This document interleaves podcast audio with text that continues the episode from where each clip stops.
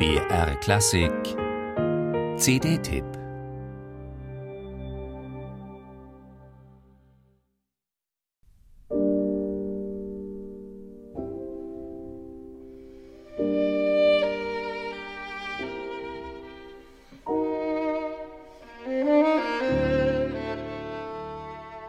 Von Krankheit gezeichnet und erschüttert vom Ersten Weltkrieg wendet sich Claude Debussy in seinen letzten Lebensjahren kleinen Besetzungen zu.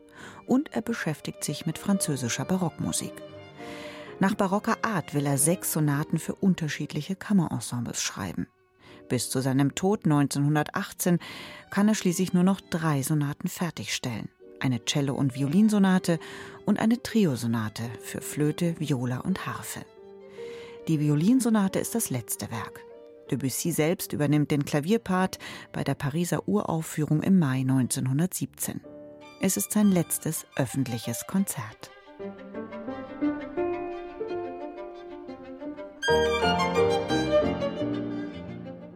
Wie fein ausbalanciert die Geigerin Isabel Faust und Alexander Melnikow am Klavier dieses Spätwerk spielen, atmosphärisch abtasten und dabei feine Klangschattierungen herausarbeiten, ist schlichtweg faszinierend.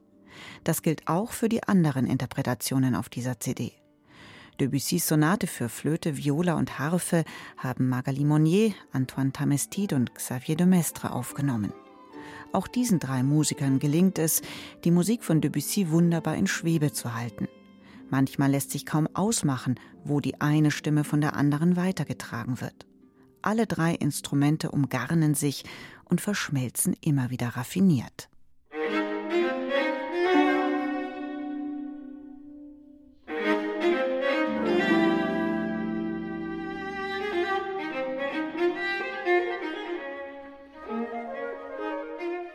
Zwei weitere Ausnahmemusiker sind mit der Cellosonate zu hören.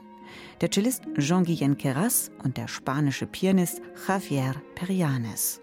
Hell- und Dunkelkontraste gestalten die beiden souverän und mit immer wieder herrlich aufblitzender Spielfreude.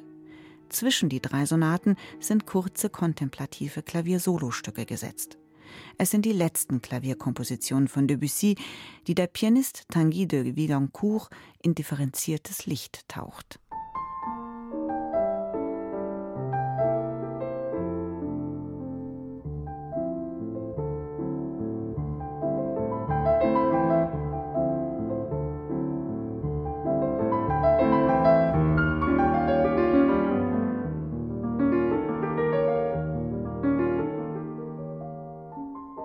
Wenn man dieses in der Abfolge sensibel zusammengestellte Vermächtnisalbum durchlaufen lässt, muss man bedauern, dass Debussy nur drei seiner sechs geplanten Sonaten komponieren konnte.